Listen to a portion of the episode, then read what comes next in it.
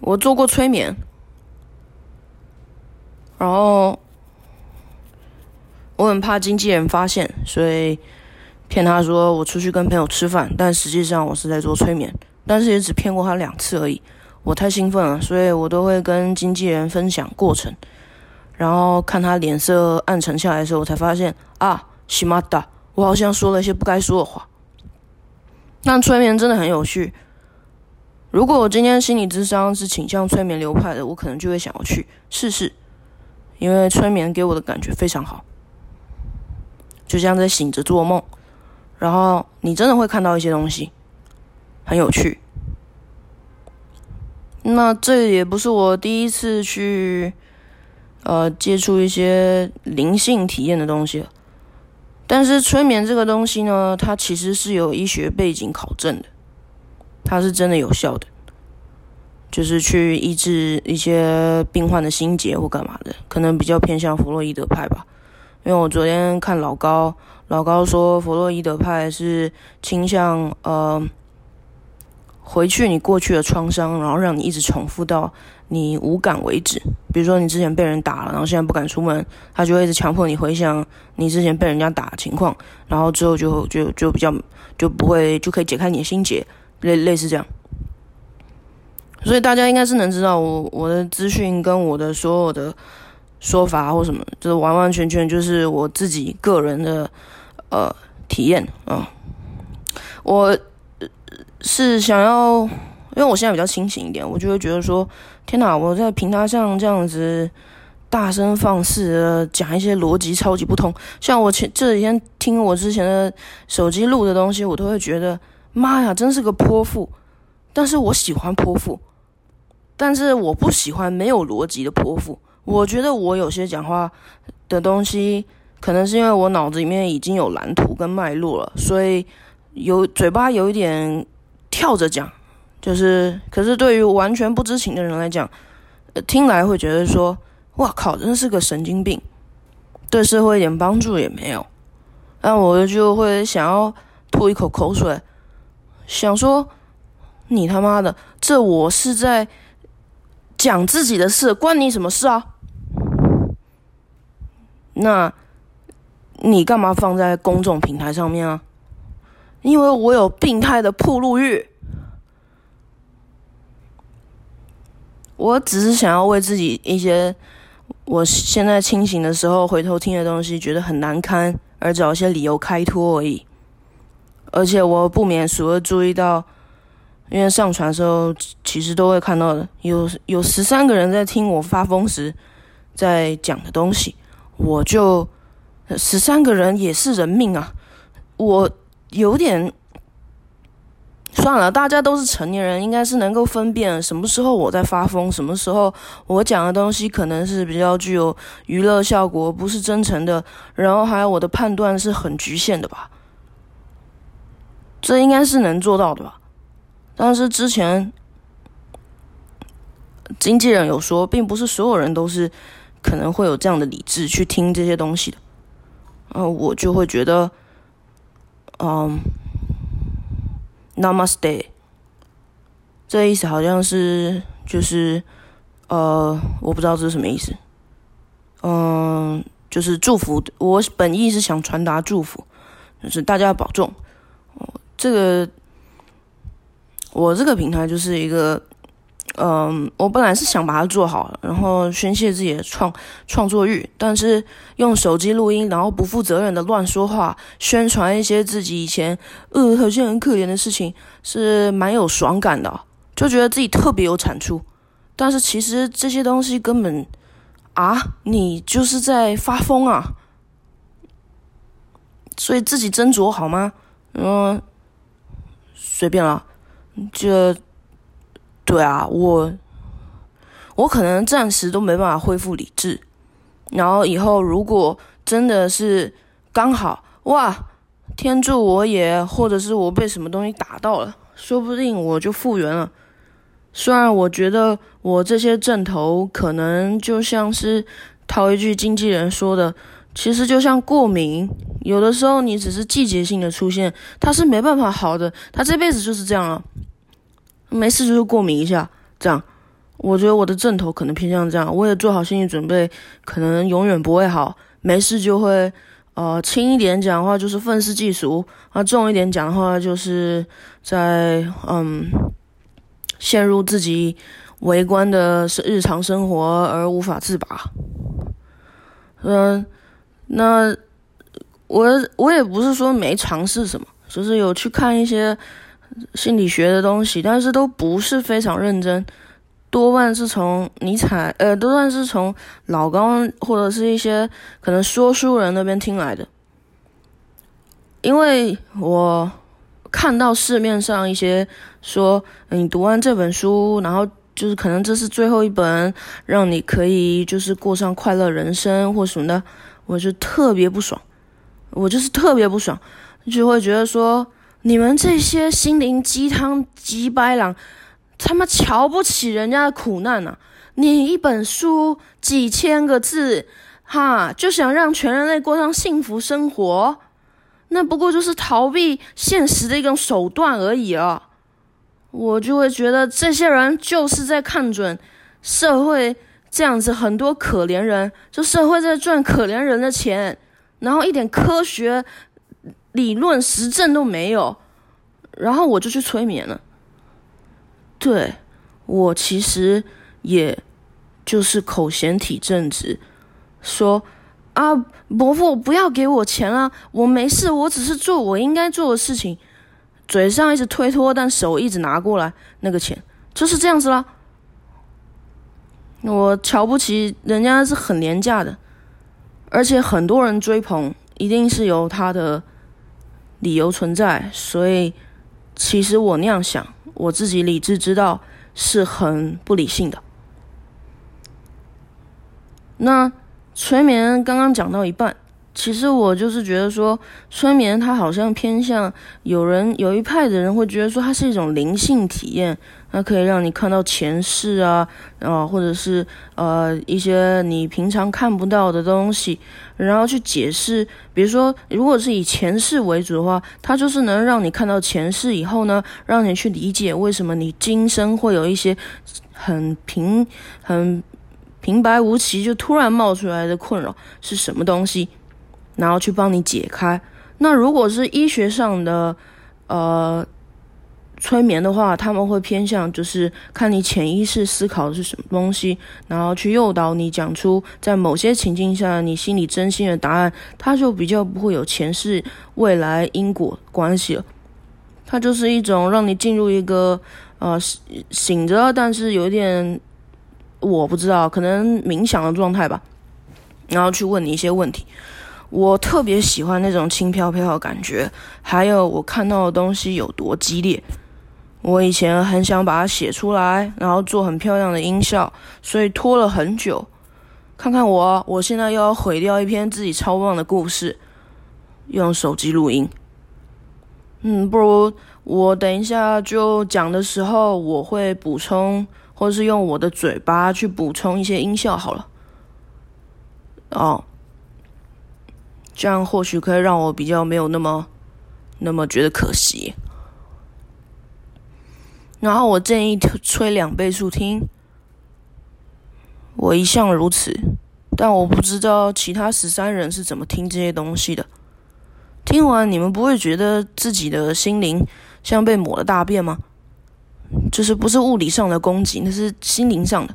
我听完我自己的 podcast，我其实我也一直发现我好像念错了，应该是念 podcast，随便了，就会特别的心情郁闷，然后会觉得说。天哪，又疯又忧郁，就是我的妈呀！小姐，你还好吗？然后那个状态的我也会说：“哦，天才，谢谢你看出了我一直没看出的东西。我当然不好，你是个智障。”这样子不能说智障，所以我应该说你这个傻瓜蛋。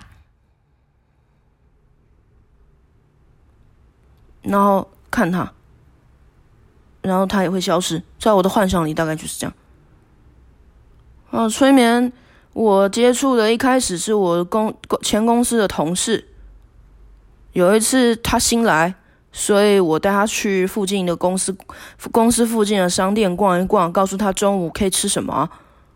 结果我要上阶梯的时候，直接摔一个狗吃屎在他面前，然后他很冷静的看我，然后我转头看他，我就不假思索的说：“啊，抱歉，我好像是呃，对。”然后他就说：“你有在吃药吗？”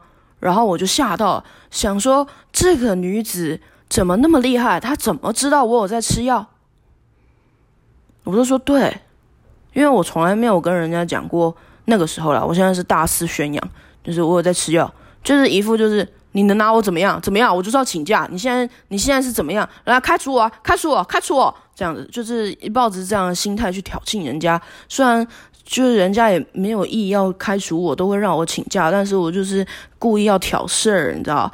就是要社会直接就是在啊怎么样来打我啊哈我一直都没有穿鞋哈就算有穿我也会脱掉扔在地上然后赤脚走仙人掌怎么样嘛怎么样你打我就是一个荷尔蒙过剩的一个攻击吧就是早上一定要鸣叫一下这样子然后像猫一样。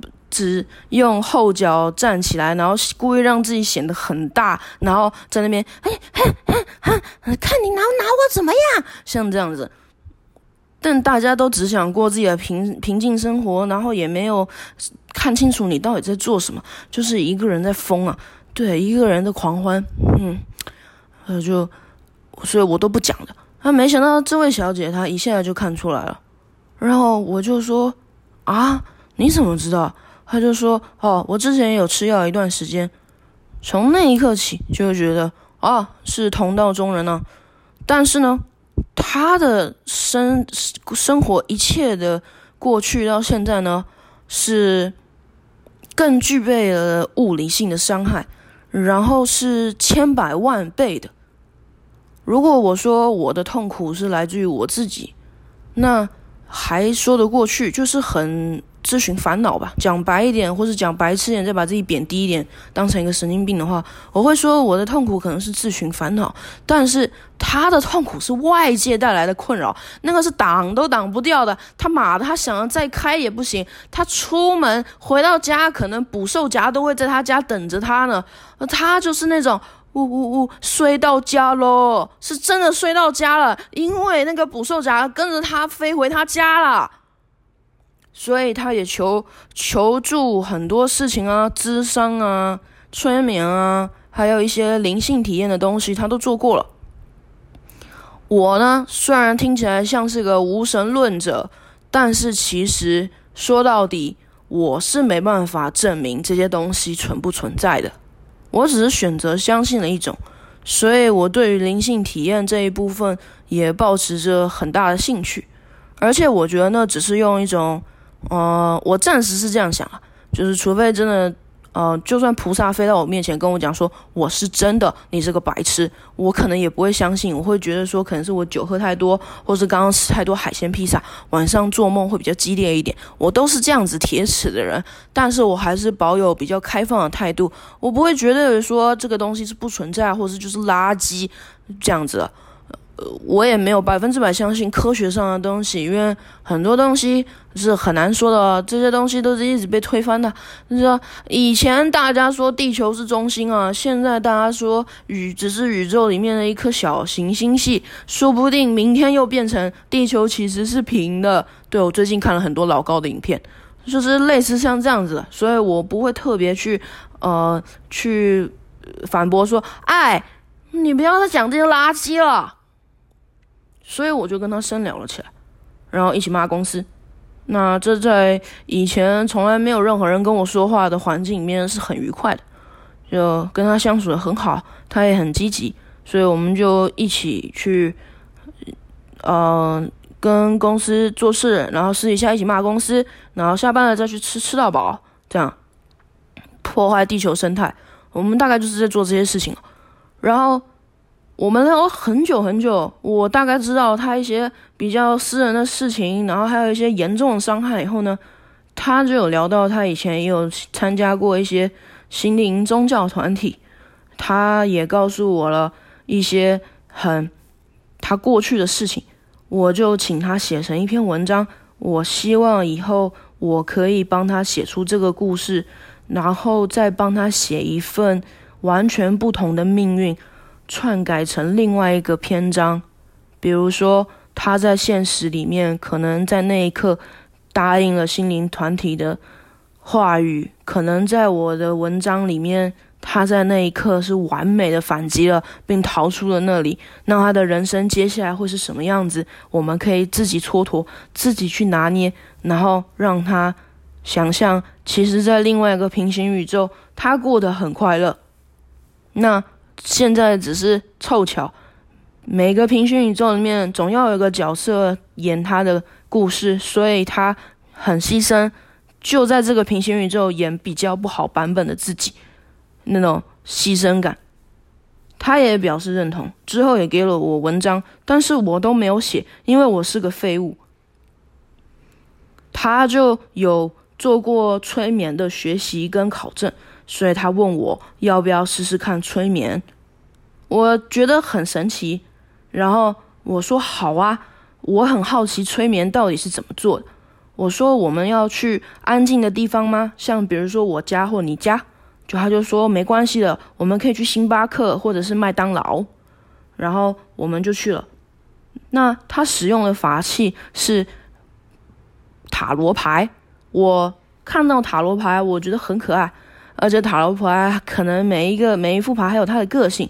他说他买过几副塔罗牌，有些买过来就是安静无声，完全一点就是呃声音都没有。那有一些呢，他感觉看到的时候是那种小女孩。然后很激动的要你一直问问题，他说：“来来来来来，问我问题，问我问题，我没问题的。”然后那个小女孩没事就会一直叫说：“哎，怎么没有人问问题呀？快来问问题呀！”然后他就会很烦躁，用便当盒压着他，然后塔罗牌可能就会说：“好热哦，好热哦，为什么我被压住了？”这样子，然后有些塔罗牌是会一直拒绝他。比如说问他一些问题，那个塔罗牌就会给出一些似是而非的答案。那他的意思就是拒绝。啊，今天会下雨吗？拒绝。呃，呃，现在我投这间公司可以吗？拒绝。呃，嗯，你是塔罗牌吗？拒绝。嗯，呃我是人类吗？拒绝。就类似这样子。这个塔罗牌是很有个性的。那我听了就觉得很好笑，很可爱。我觉得有牌灵这件事情是非常可爱的，觉得很好笑。那有一些呢，则是好像搞不清楚自己在干嘛。哎，就是今天会下雨吗？然后他一抽牌，就可能整摞牌直接全部四五五七八张这样全部落下来，然后全部撒在桌上，然后连续好几次都这样。那我的我的这位同事呢，可能就会认定说啊，他可能脑子不太灵光，类似这样子。那我有问过他，如果塔罗牌生气怎么办？他就说也是有啦，但是每个人的经验不同啊，你不要乱搞。它其实就只是一个帮助你看了一些工具这样。然后我就忍不住再问深一点，因为我很想知道在灵性方面大家的世界观是怎么架构的。我说那人类为什么要活着呢？那为什么要就是生活这样子呢？是谁创造我们呢？等等。就是问一些哲学上的终极思考问题，也就是我平常一直走不出来的。他就说：“呃，地球是一个盖亚，盖亚我知道是大地之母。”他说：“盖亚这个人，他也不是人了，他是一个，嗯，算是一个形体，它其实不具备任何任何的一种，呃，任何的意念跟思考。”它其实就是在你来地球的时候呢，给你借一副躯壳，然后你肯定是跟盖亚下了什么约定，然后通常都是非常简单的，然后你就来现实去过生活。那我听了当然是没有接受，我就会再问，哈，什么约定？他说这个你要自己想，然后可能哪一天你就会知道了。我说那 what？为什么我们要约定这东西？为什么我要来？呃，我有点忘记他是怎么回复了，但是。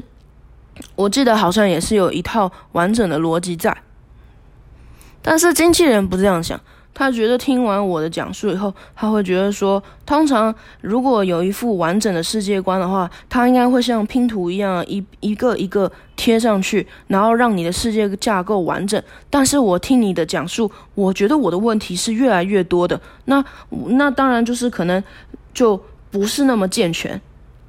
然后我也有跟我的同事说，反正他们两个交友圈完全不不容。不容许在一起，我就会觉得说这也不算是挑拨离间，你打我啊！然后他就说，嗯，他能理解，但是他以前呢也信过很多东西，可能刚好时机成熟，他信到现在这一套，跟了现在这个老师，他的生活变得比较快乐，也比较幸福了，所以他相信这一套。那我听了就特别的觉得舒心，就会觉得说，那还有什么问题？你要什么价值观，你就相信呗。就算别人来质疑，也不用焦急，你开心就可以了。这是很很真诚、纯粹的信仰。人要是没有信仰，就完了。老高说尼采说的，人要是没有信仰，就会变成默人。默人是什么呢？啊，就是我。我发现他讲讲述的条件，完全就是在讲我。在生活上行尸走肉，没有任何信仰，没有任何动力，没有任何目标。哎，老高，这不就是在说我吗？这样子，但是有信仰，你就还有能力去做别的事情。然后你要热爱你的幸，你的你的不是性爱，我怎么我是要讲幸运，但是其实不是，是你要热爱你的命运。如果你这辈子有一次打从心底觉得很幸福快乐，那你这辈子前面吃的苦都值了。我差点气得吐血，但是又觉得尼采说的，呃，老高说尼采说的好像也不无道理。但是我目前还没有遇到这样的时刻，有的时候我会有，比如说我吃了烤鸭，我会觉得，嗯，真好吃，这样子，但是也不至于觉得说，哇，我这辈子值了，我吃我对，我不可能没有，我这辈子没有发生过，我这辈子值了。然后老高说尼采说，如果你这辈子，呃。就是为了那一刻而活，前面吃的苦根本不算什么。就是你要被剁手指一千次，你的你的生活是无限轮回的，你就是这这样的生活，这样的日子一直重复，你也愿意吗？然后我心想，你疯啊！我当然不愿意啊。但是老高说，总会有那么一刻，让你觉得一切都值得，然后要无限轮回，你也都会愿意。然后。我就在想啊，尼采可能是啊，老高说尼采说的这样的情况，可能是他把一些世间的模拟状态拉到一个极限值，然后去让你思量说，这样的情况你是否会更爱自己的生活命运一点？我就变 Hello Kitty 正版的，没有嘴巴，我也有思考一下。然后像弗洛伊德还有。那个啊，阿德勒，我也是刚刚想着 Chandler，Chandler，Chandler，就是那个六人行里面那个讲话很贱的那个男生，就觉得蛮好笑的啊。他们的流派可能处理的方式又不太一样，嗯。那我先不讲老高说讲尼采说的东西了，我先回头继续讲我同事，他是任何事情都不好的，像身体好了，他可能会今年发生。呃，感重感冒啊，或者是可能流血啊，然后莫名其妙尾椎爆掉啊什么的，但他都会说，哦，今年已经算好了，因为我改过名字。然后我听了就会觉得，天哪，这孩子之前到底是过上什么样的生活啊？然后原生家庭肯定也有一些问题，他就是走的也远远的，真是聪明的孩子。如果你发现你的不快乐源头是原生家庭，赶快逃！你现在就边听边穿衣服，边拿几个重要的东西，赶快逃！你不要生活只剩下他们了，赶快逃！你还有你自己的生活，他们在拖住你，他们想要你一起死，他们把一些不是你的责任揽在你身上，要你待着。你好像觉得被他们保护了，你好像觉得那是他们为你好，但其实如果你长时间来看的话，你难道六十岁还在家里，从来没有出门过，家里的钱也死死的被家里人绑着，然后你也没有任何自由，这样过活吗？嗨，我讲完竟然觉得还不错，就是啊，我现在真的很不理性，但是我虽然没办法讲的很清楚，到底是什么样的情况，但是赶快逃。你要拿回身身体的自主权，出去外面很痛苦、很可怕，那那是肯定的。但是你会看到不一样的东西，你会尝试到不一样的那个事情脉络，就会特别的觉得新鲜。然后你会觉得这些东西都是掌握在你身上，是成是败无所谓，因为你可以负责。我觉得有的时候我很忧郁，是因为我对生活的掌控度非常低。早起没办法折被子，或者是我没办法控制我的体重，或者是我没办法控制我的工作表现，或者是我没办法控制我的情绪，所以这会让我更忧郁。但是当你的掌控权越大的时候，你会很自信、很快乐的。如果是录前几集的我，现在应该会拿拖鞋一直打自己的喉咙，让自己没办法说话。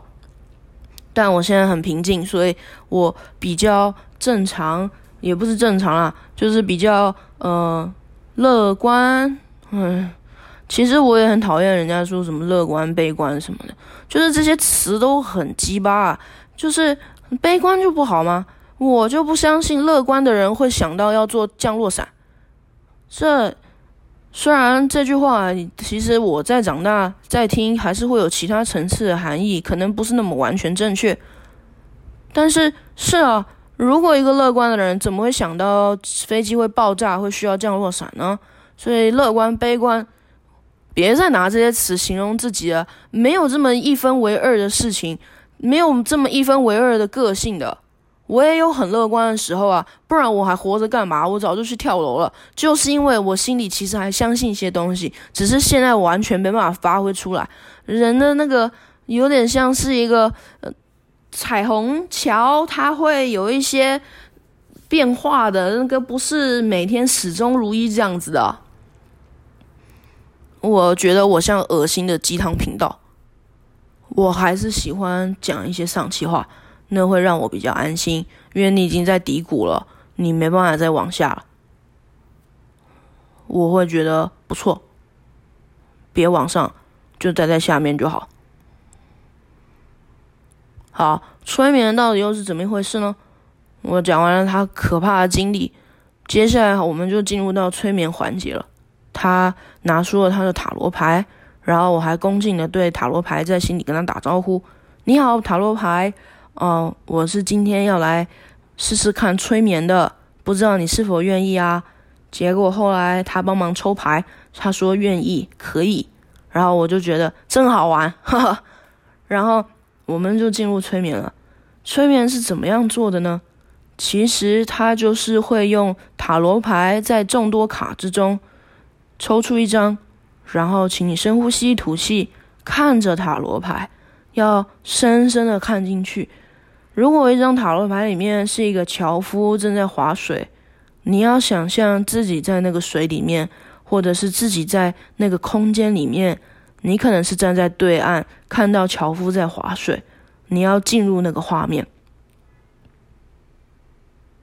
五、四、三、二、一，然后我就进去了，我就在樵夫那边看划水。然后这个时候，我眼睛会情不自禁的闭上，然后他的声音就会在旁边悠悠的响起，跟我讲接下来该怎么做。他说：“你看到樵夫了吗？”我说：“我看到了。”他说：“好，那请你往前走。”我就往前走。他说：“你看到了什么吗？”我说：“我看到了很多，就是池塘。就我发现不是湖，那是池塘。”然后一直往前走，旁边有一些小灌木丛，还有一些树，然后天空看起来像是像是荒岛的天空，就是很明媚、太阳刺骨的那种。但是地面上看起来像某个中世纪的道路，他说：“很好，那再继续往前走，你看到了什么？有没有看到一间屋子？”我说：“我看到了。”他说：“那是什么样的屋子呢？”我说：“是那种木头做成的屋子，然后窗口有很多就是木头堆叠成、堆砌成的那种感觉。”他说：“很好。”那你有没有看到你的屋子旁边有一个大树？我说有，很漂亮。那是一个森林。其实我的小木屋是坐落在森林的空旷处。他说好，那你去那边，你会看到树下有一个人，他正在狠狠地骂自己，说你怎么那么笨？你怎么工作都做不好？你怎么一点都搞不清楚状况？然后怎么那么丑？然后这么贪吃？然后一点价值也没有。你看到那个人正在一直骂自己，然后你走向他，你觉得你要做什么事呢？然后我的脑子里面就浮现了一个一直在骂自己的素描笔黑人。你可以看得出来，他就是用素描笔涂出来很简陋的一个黑人。我说的不是 Africa American 那样子的黑人，是真的就是笔墨画出来的黑人。他的材质就是一个小孩子画出来的火柴人，然后身上有很多黑色的，看起来像黑色的绷带似的。然后我看到他，我火特别大，所以我就拿刀捅死他了。我一直捅他，一直捅他，然后。我的同事说：“怎么样？你看到什么了？”因为他觉得我一直都没说话，有点奇怪。我说：“我去接近他了。”他说：“嗯，很好。那你听到他一直在讲话，那你有没有跟他说什么啊，或是做什么？”我说：“我把他捅死了。”然后我的同事说：“啊，你把他捅死了？呃呃，好，那你呃你现在旁边呢？他的尸体旁边呢是有一些胶带还有缝线的。”你把它扶起来，放在你的怀里，然后你把一些伤口缝补起来。在我的幻想里花了不少时间，因为我大概捅他八十六刀吧。他就说：“你觉得为什么你要捅他呢？”我说：“我不知道，我就是很生气，我很生气。”他这样骂自己，我觉得他应该要消失才对。他说：“这样啊，好，那你把线缝补起来了吗？”我说有缝补好了，他说很好。那你摇摇他，问他为什么他要一直自我批判呢？结果我就在梦里摇摇他，干他妈！结果他竟然出现了眼睛，是那种卡呃，是那种文具店里面有的那种会跳来跳去的眼睛，你们知道吗？就是白色的底，然后有。塑胶薄膜一层在那上面，然后里面是有黑色的小亮片，所以它会抖来抖去的。他妈竟然对我翻白眼，然后他呢也没有嘴巴，他身体还是维持那样，只是身上多了红色的胶带，跟我缝的线一样，所以整个人破破烂烂的，然后很僵硬的，像一个像虾皮上有些人卖诅咒习近平稻草人那种诅咒小人的那个样子。很僵硬的四肢，然后他就是这样子，眼睛甩来甩去，然后最后翻过去，再对我翻白眼，而且我可以感觉到他在笑我。我就说这王八蛋不讲啊，他对我翻白眼。他说真的吗？那你再温柔的问他，可不可以告诉你？然后我又问他，他竟然对我笑，而且那个笑是那种很轻蔑的。他说好，那没关系，你把你的手心放在他的心脏位置，我就照做。他就说你。认真的去感受它，然后试图再问问他为什么会这个样子呢？为什么不肯说呢？你愿不愿意跟我讲呢？所以我照做了。可能罗呃春园的顺序我会有点忘记，但是确实是有这样的一个桥段。然后我就照做，我摸他粗糙的胸口，然后旁边我还摸得到他的就是刚刚被我捅伤的地方。结果他还是不理我，我说他不理我，然后我会我就感觉到一阵晕眩，就会觉得有点想吐。他说好，没关系，那你把那个小黑人放在这个树下，你去那个屋子里看看吧。我说好啊，然后我就往前走去屋子里，结果他就说：“嘿，你的这个屋子有上锁，你找找看钥匙在哪里？你有钥匙吗？”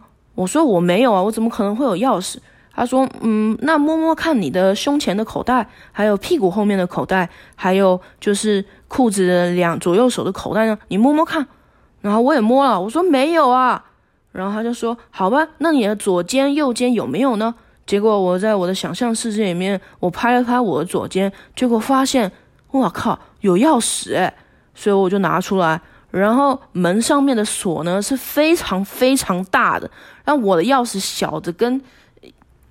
就是，嗯，那个 size 是不对的，那个 size 是不对的，就是就是不对，你一看就知道说这是行不通的，老兄，我的锁这么大，你的钥匙这么小，是行不通的，我们没办法有快乐结局的。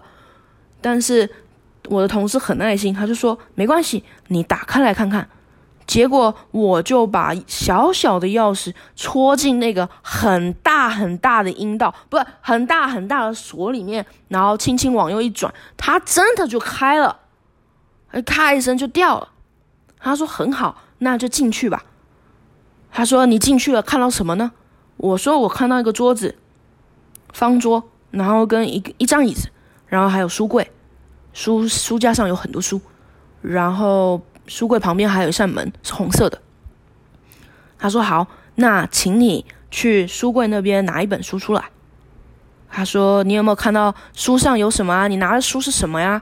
我说：“书全部都是空白的，翻出来的页面全都是空白的，没有字在上面。”他说：“这样啊，好，那你翻到第一页，然后开始想象这个书，他正在自己书写故事。”我说：“好。”结果我看到有点像是中世纪羽毛笔的那种，它上面写 Dear Diary，巴拉巴拉巴拉巴拉，然后都是一些英文的草写。我说出现了，他在这好像是日记本。他说太好了，那你现在触摸那些文字，我就去摸它。我觉得很奇妙是说，在催眠的状态里面，我会自行脑补一些状况。他明明是刚刚才写上去的，但是我却觉得它是印刷出来的。所以笔墨没有干不干的问题，而且字完全就是像是你去 PowerPoint 随便选了一个中世纪字体印出来的字一样，我就去摸它，然后他就说：“好的，你现在有没有一种感觉，你要被那些文字给吸进去了？”我说：“没有。”他说：“你再想一想，那你跳进去呢？”我说：“好。”结果我真的就跳进去了，但是更有一种啊被吸进去的感觉。然后我被吸进去以后呢，我发现我进到了一个白色的空间，纯白空间，这跟卫生棉没有关系，但就是一个纯白的空间。然后我的视角突然变成俯视，我看到我站在 Dear Diary 的 D 上面，那个 D 非常非常的大，我是一个小人站在那个 D 上面。然后他说：“啊，你站在字上面。”我说：“对啊。”然后这边是全白的。他说：“好。”那你再跪下来摸那个滴，然后试图进去看看。我说好，结果我一直摸，然后我还是没办法进去。我就在那个滴上面跳跳，想说踹破那个滴进去看看，结果还是不行。最后我再跳一次的时候，我发现我被弹回刚刚小黑人那个地方了。然后我的同事说：“哈，你被弹出去了。”我说：“对啊。”然后我好想吐啊。他就说没事没事，然后他就另外我听到稀稀疏疏的声音，他帮我抽另外一张牌，好像放在我的面前，然后给我喷了一些精油，那是他自己调配的精油。这个过程我其实全程都是闭着眼睛的，然后画面很清楚，但是我还是可以听得到旁边嘈杂的人声。然后他就说：“好，那那个小黑人还在吗？”我说：“在，他躺在地上，就是很僵硬的躺在地上。”他说：“好吧，那不然你再把他扶起来，然后问问他，嗯，为什么他要这样子自我批判呢？”我说：“好。”结果他那个眼睛还是一直滴溜溜转，鸡巴狼，我就很生气，我想扇他巴掌，但是同事就说：“呃，可以先不用伤害他，就是问他就好了。”我说：“好。”结果我一直问，一直问，一直问，他都不肯回答，最后。他的眼睛本来一直在滴溜溜转，不肯看我。他突然转到中间，直视着我。然后他没有嘴巴的，但是他突然出现了一个大嘴巴裂缝，他就整个人把我吞掉了。我就进入了一片黑暗，我吓死了，我整个人跳起来，然后还瞪到那个桌子。我说我被吞掉了，然后同事也吓到，什么？你被吞掉了？我说对啊，你看到了吗？他说我当然也看到了，你的描述会使我看得很清楚，我跟你在一起的。然后他说好吧，那先睁开眼睛。然后我睁开眼睛，看到星巴克的灯光还有音乐，就是正常嘛。你们也知道星巴克的装饰是有一致 SOP 的，我就整个人愣住了。他说。你的心里不让你去看一些事情哦，我说什么意思呢？他说，其实像在翻书或者是打开钥匙，那些都是心灵意识一层一层的状况，那些都是为了要破除这些小障碍具象化了。他想让你，我想让你进去更深的潜意识去看看到底发生了什么事。但是那个小黑人，他代表的是你的自我批判，他却完全不甩你，然后还把你吞掉。他可能是真的。有可能是想保护你，或者就是不想让你知道。然后我就愣了很久，觉得这真是有趣极了。我说再来一次，他说哈，你还要再来一次啊？我说对啊，虽然我很想吐，但是我想要再来一次。所以我们陆陆续续又玩了两三个小时，但是是分开玩的。之后我又找了齐夏天再找他，但是经纪人很担心，他说。其实，如果潜意识都已经有这么大的反弹，你自己心里的东西竟然还想把你吞掉，都不让你知道。他说这其实很危险的，万一你在潜意识里面迷了路，然后永远都出不来呢？我说我心甘情愿啊。他说不行，不能这样，你会发疯的。或者是，其实这个东西应该是找医生，而且医生他会无时无刻的提醒你这是哪里，然后这是几年几月，然后你在干嘛，他不会让你一直往下的。我说，可是我喜欢那个沉沦的感觉，其实有点像说故事游戏。我有跟我的同事说，他听了也不大介意。我说这有点像是故事引导。我最惊讶的是，我心里浮现的那些画面，在经过他的引导的时候，它是很自然浮现的。我不疑有他，我觉得他就是长这个样子。有没有看到海？没有，就是没有。有的话，我可以看到很晶莹的大海。我觉得我看到了很漂亮的画面。之后我还做了几次嘛，所以我就还是跑去了。那那个时候他有很具体的跟我讲说，你可不可以提出一些你真正想在潜意识知道的答案呢？我说有，我说我为什么这么怕警察？这是第一个问题。然后第二个问题，为什么我会看到残疾人士在卖东西的时候这么痛苦呢？然后他也记下来了，他说好，这个也可以问。我在装水。对，我的 podcast 就是这么的随便，呃，我的水都结冰了，这样是不对的。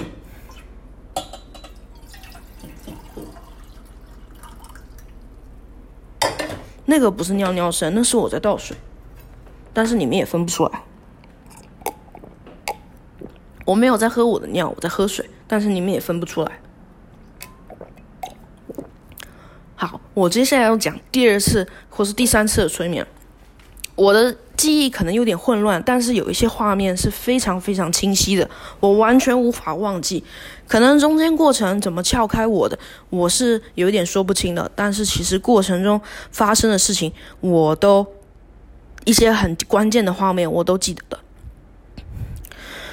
他说：“好，既然你想要知道为什么你这么对残疾人是反感，就是不是反感，就是反应这么激烈，这么激烈，每一次看到他们都快发疯一样，然后这么痛恨自己，那我们就来试试看催眠，问问看吧。”我说：“好啊。”结果他就说：“你现在在一个小岛，然后我就在小岛了，而且我想象小岛是那种很传统的孤岛。”就是海平面中间呢，有露出一颗圆圆的石头，然后是一半的，然后上面还有一个棕榈树，然后太阳就是在经典的左边，然后还有一些三字形的海鸥在飘，然后水呢是尖尖的波浪，然后我就站在那上面。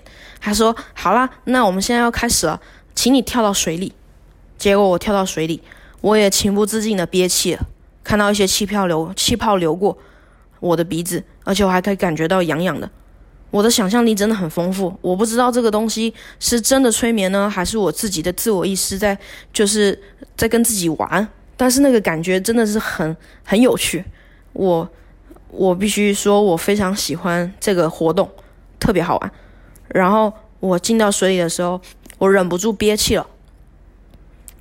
结果他就提醒我，他说你在水里应该是能呼吸的哦。我就深吸了一口气，真的耶！但是我讲话的时候都会吐泡泡。他说：“好，你现在进到水里了，你看到什么了？”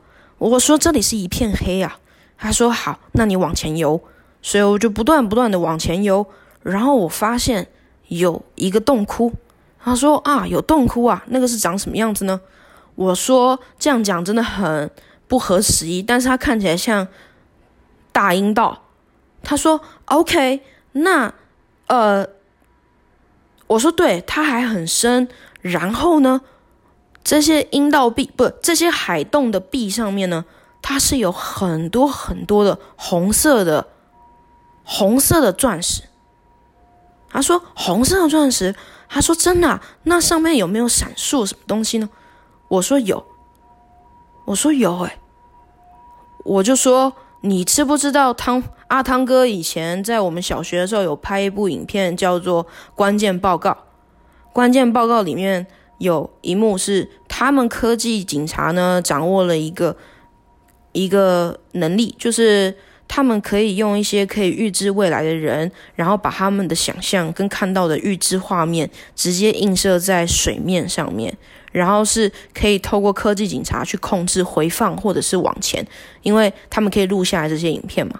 然后其实如果画面刚好录到一个人的话，你可以看见他是在微笑，或者是慢慢的微笑，或者是慢慢的笑容消失，就看你是往前播放还是往后播放的。我说我在那些水晶上面看到我妈妈在微笑，而且洞窟里面有成千上万的水晶。是一层又一层又一层又一层的，我就在想，是不是因为我最近玩了深海迷航，所以可能会有影响？就是潜意识里面就是会觉得这个大海里面都会有一些奇怪的洞窟，然后等着你去敲水晶。但我这个没有跟他说，我就是自己在合理化而已。他说：“你看到你妈，那她在做什么呢？”我说：“她在微笑，但是是一直在回放这件事情的。”他一直在微笑。我说那些宝石、那些水晶很漂亮，是红色的。我妈在笑。他说：“这样啊，好，那你往洞窟游去。”然后我必须说，这洞窟他妈真的有够深的，超深的。而且其实如果我可以感觉到，如果从侧面看的话，它会是一个圆形的空柱体，然后是有点像是，有点像是一个。如果粗俗的讲话，就有点像是厕所的那个水管。有的时候不是一些教就是要卖清洁厕所的，他们会有一个呃像是 U 型管那样子的，可是又不是 U 的那种水管，然后给你一个示意图，说什么屎什么垃圾它都可以通下去的那种啊，有点像是那样子的，可是是大个几千倍，然后它是全黑的，然后都是洞窟礁岩的那个样子，然后水是全满的，我在里面游泳，然后。壁上全都是很漂亮的水晶宝石，尖尖刺刺的，但是上面都在回荡我妈的笑容。他说：“好，那你继续再往前游。”我说：“好。”就再进去，他就说：“你有没有看到桌子？”结果那一瞬间，我就是画面是直接切换的，我真的看到了一张桌子，但是我只看到方形的桌子的一角，而且这个桌子呢，它的面上面是有一些。一些那个有点像以前中世纪西方的那种圆桌圆桌骑士可能会铺的那种红色桌巾，然后边角是用金色的线段去去去装缀的那种，而且只有一角，然后那个桌巾呢也没有铺放整齐，没有完全合着那个四方形的桌子，它是侧着放的，所以我还看得到一点。木色的桌角，然后那个桌那个桌子上面有一颗好大的钻石。他说：“真的，你看到那个钻石了？”他说：“你看到的桌子是长这样的。”我说：“对啊。”我是说：“怎么都是中世纪的东西啊？”他说：“嗯，每个人的潜意识可能不太一样，说不定你以前前世跟中世纪有点关系，就是在那个时期可能是有在那个地方做过什么事。”我说：“这样啊。”然后。他就问我说：“那钻石是不是很漂亮？”我说：“很漂亮，很大。”他说：“那上面在播映什么呢？”我就说啊，是我在打躲避球的样子。他说打躲避球，我说对啊。是我在小时候小六的时候，那个时候我很喜欢玩躲避球跟篮球。那躲避球特别让我兴奋，有分外场跟内场。然后那个时候呢，我的头发是中分的，还绑了一个马尾。然后呢，我的左眼角有一颗息瘤，那应该也不是息瘤，它就是角化的一个东西。然后用冷冻技术就可以把它冻下来的一块肉芽。我印象很深刻，那个时候我就是左脚有长一个这个东西。我说我看到了这个。他说：“那怎么？”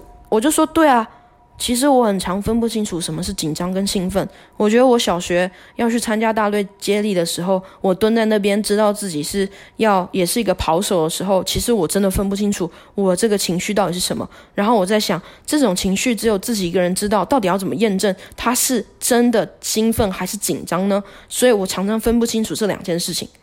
他就是我，就是会觉得下腹痒痒的，然后有火在烧。”就会噼啪作响，会觉得说哇要来了要来要来了，但是呢到底是兴奋还是压力还是什么，还是融合在一起的，我分辨不出来。但是我在这颗大钻石上面，我看到了很大的我，然后也是像关键报告那样子，画面在闪动，就是一直在播放我投出球的那一刻。他说：“那你快乐吗？”那个画面上的人，我就觉得心里暖暖的。我说：“快乐。”我说那个时候很快乐，我喜欢玩躲避躲避球。他说这样啊，嗯，真是太好了。结果他就说好，那请你把钻石放回去，我们再继续往上游吧。哎，没有，因为我已经游出洞窟了。但是那个画面一切都是很闪亮亮的，你可以看到七彩的光晕在一些角落放出来。有点像俗气的那种博弈手游游戏，有一大堆闪光的特效，就像那样的感觉，但是更有水晶的感觉。这种时候，我应该会放一个特效，是有是有一点像是水晶流转的声音，噔噔噔噔噔噔噔噔噔噔噔噔，然后速度是放慢的，所以会让人家觉得有一点悠悠的感觉。结果我又回到镇上，但这一次我回到的是一个一个村庄，然后我印象很深刻，我看到好多的中国军队，他们的红旗上面就是有一些骑士呢，他们都是骑马的啦，打仗的，然后穿着盔甲啊什么什么的，他们手上拿着。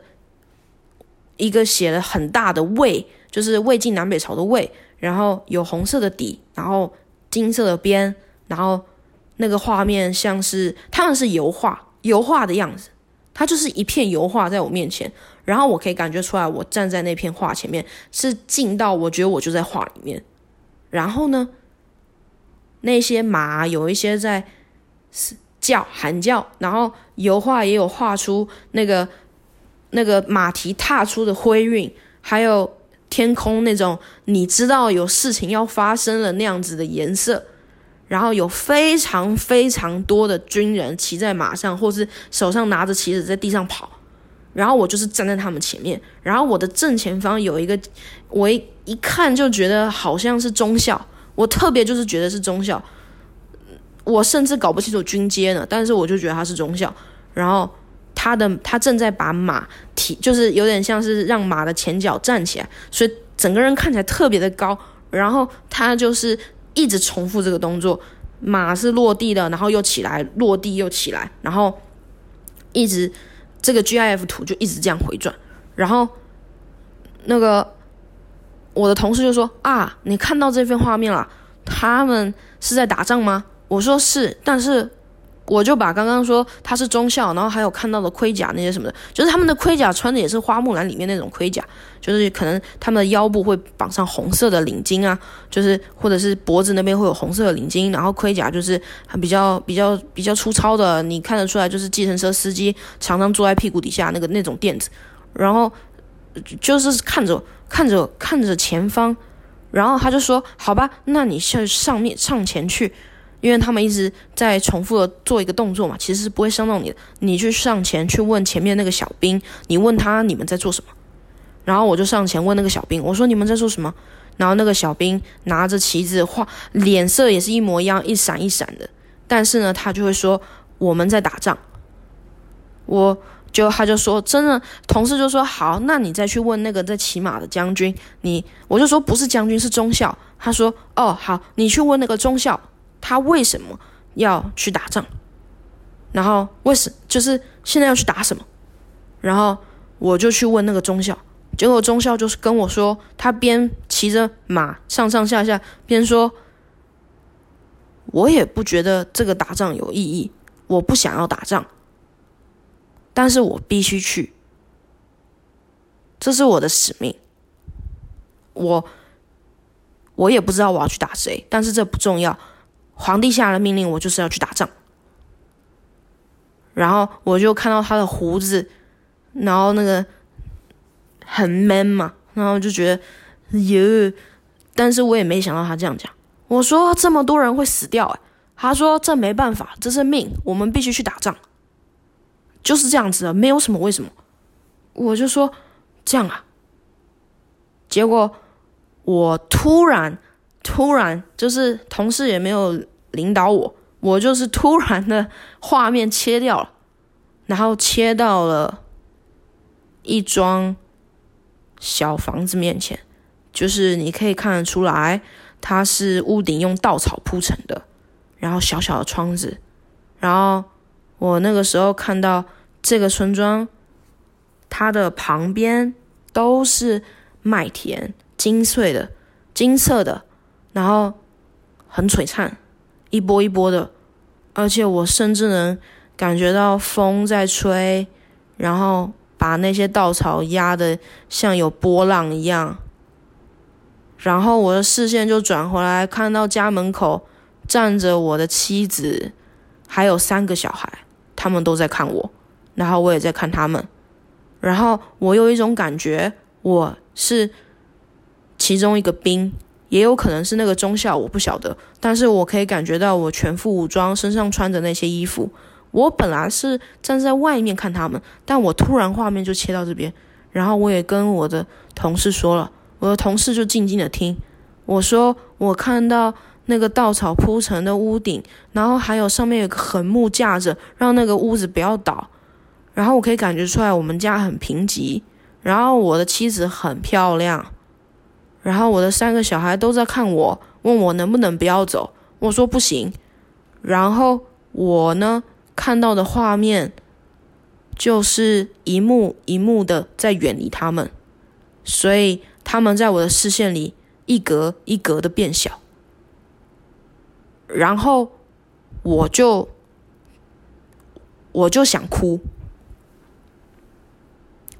我们催眠到一半，我突然就很想哭，这是第一次，因为之前催眠我都没什么感觉，我就想哭。我就这样离开家了，然后知道可能不会回去，然后也对不起我的妻子跟小孩。我竟然会有这样的感觉，我会觉得说：天哪！我现在如果真的是有前世今生的话，我今世是一个美少女，然后每天要上班的 OL，结果没想到前世我竟然有可能是少校。呃，中校，然后有很漂亮的妻子，结果后来我去打仗了，然后我有很强烈的男性荷尔蒙跟浓密的胡子，还有腋下有很多的毛，然后我可能是很封建的，就是我一定要先吃完饭，我的女生，我的女人她才能上桌吃饭，就我觉得说很瞎，但是又会觉得这个体验真的好玩，就是怎么会怎么会有这样奇妙的反应呢？是我太会配合了吗？还是真的有这个东西呢？我自己亲自体验，我也。百思不得其解啊，就会觉得说怎么会有这样子的东西呢？真的很好玩，然后我也不知道是真的假的，但是就是好玩嘛。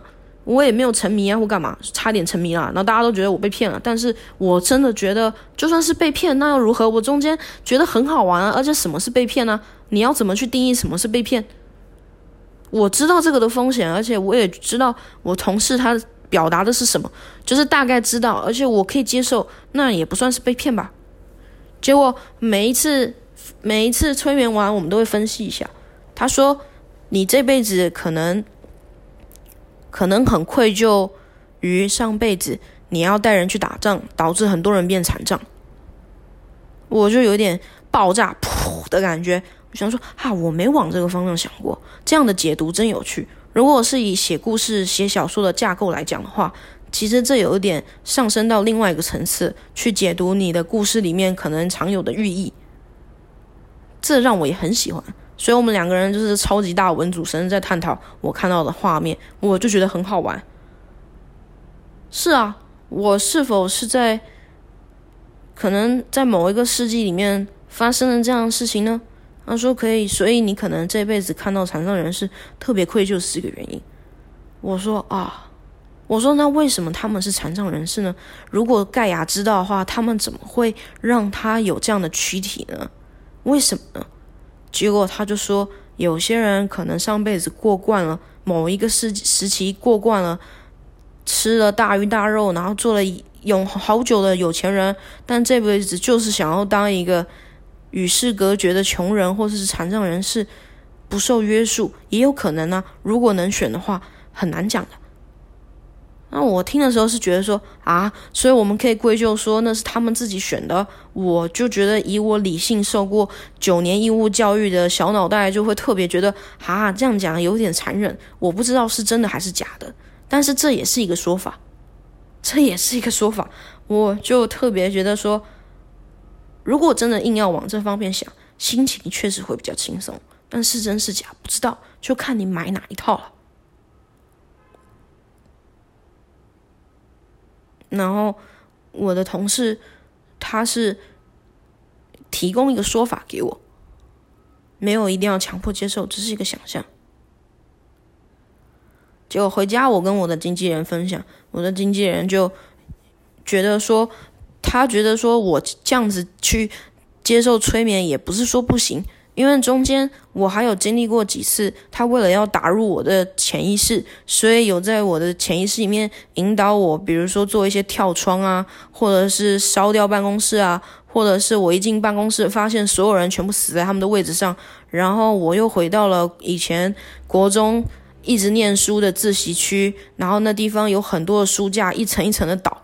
然后我就一直在奔跑，他说快跑快跳，所以我就破窗，然后从九楼一路跳下去，然后就落进了刚刚的海里，类似这样，然后一直重复，因为我没办法再进入更深一层的画面了，也有可能就是问不出来了，这没办法，我就是没办法下去了。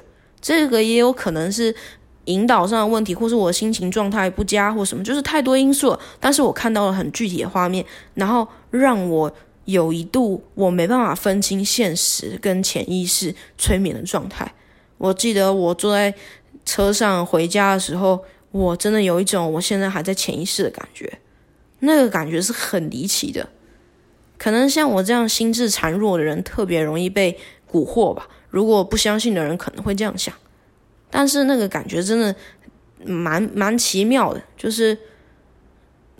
这是我自己个人的体验，我现在正在推脱责任，就是自己负责好吗？但是我就是好玩，我自己去听听看，我又不是吸毒，怎么？我做了什么吗？然后我的经纪人听到这些事情，他就会有点吓到，他说：“哈，有做这么激烈的？”他说：“其实催眠应该是要很温和的。”然后他给我查了一些文献，他说他完全不反对催眠，因为这是有医术佐证的，有科学根据的，是可以进入潜意识的。但是其实，在解释逻辑上面，你怎么知道你潜意识里面见到的那个人就是前世呢？你怎么知道这个人可能就是看到了你的前世呢？这要怎么佐证？这个很难去科学化的去辩证的。他说，所以你要持有保留，你你要有保留的态度，并不是说完全是这样子的。我就很感激。但是同时也有点不服气，就觉得有点说不过他。但是他讲的又好像有点对，所以那之后我也比较少去做催眠了。一方面是蛮烧钱的，还有另外一方面就是我有点害怕，我再也走不出来。要是永远出不来，困在那个梦境里面，我心甘情愿。但是现实是不大好的，这确实是不大好的，对吧？只要是沉迷就不好。所以我在想，如果我真的要去做心理咨商，或许我找一个催眠师呗。我可能还比较愿意一点，因为对我来讲，那就是一个说故事游戏，我可以看到好多东西。然后之前我说我很怕看到警察，我是真的很怕。我不是，我以为是我小时候一直在玩那个《侠盗猎车手》，所以我特别怕。但是有我又经过一轮的催眠以后，他说有可能就是因为他给我了一个情境，他说你再往前走，就看到路上有一个警察抓了一个绑匪，他把他反手抓起来了，然后要上手铐。你的感觉是什么？我就说我当然是尽量越走越远，我不会靠近他们的。然后他就说为什么呢？我说我怕，他说你怕什么？你又没有犯罪。我说，我说，然后那个时候我突然就感觉是说一切都很清晰了。我就说我不知道那个犯人是不是真的犯人，所以我怕。他说什么意思？我说我说人类的法律有缺陷，因为人类哦，我不对，我的推论是这样，我自己的心里的推论是这样。我突然就冒出了这样的想法，我说人类是有缺陷的，我们制定的限定宪法跟法律，我觉得也是会有缺陷的。人能扮演审判这种事情吗？我怎么知道这个犯人是真的犯人还是假的犯人？我觉得这个很模糊的，所以我不想看到这件事情。他说：“那你为什么要怕警察呢？这个犯人自己被抓，有可能就是真的他是犯罪，那你为什么要怕警察抓你？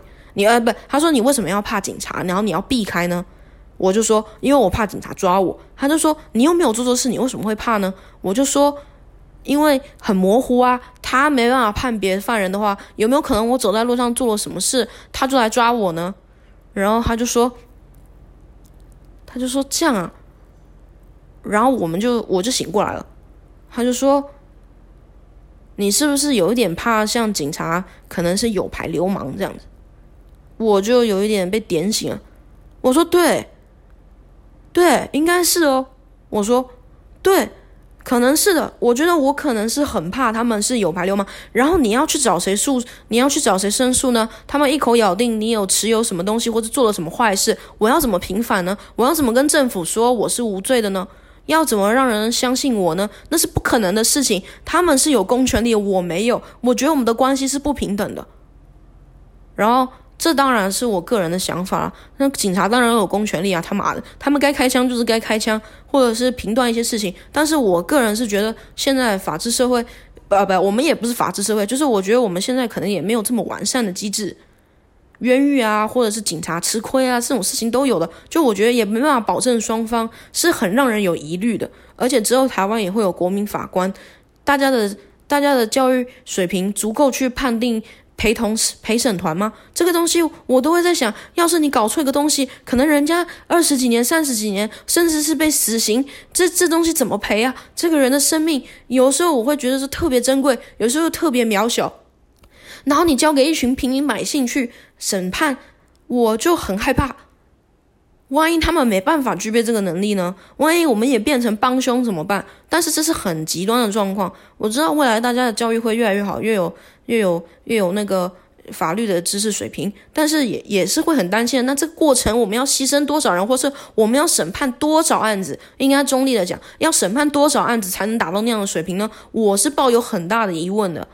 但是你还能相信谁？政府他在做的利益也是好的，啊他其实是想要提升我们的审判，更具备当时风气的民意嘛？民意呀，民意可能就组成了法律啊，这是很重要的。但是我就怕有缺陷，这是我后来想到的。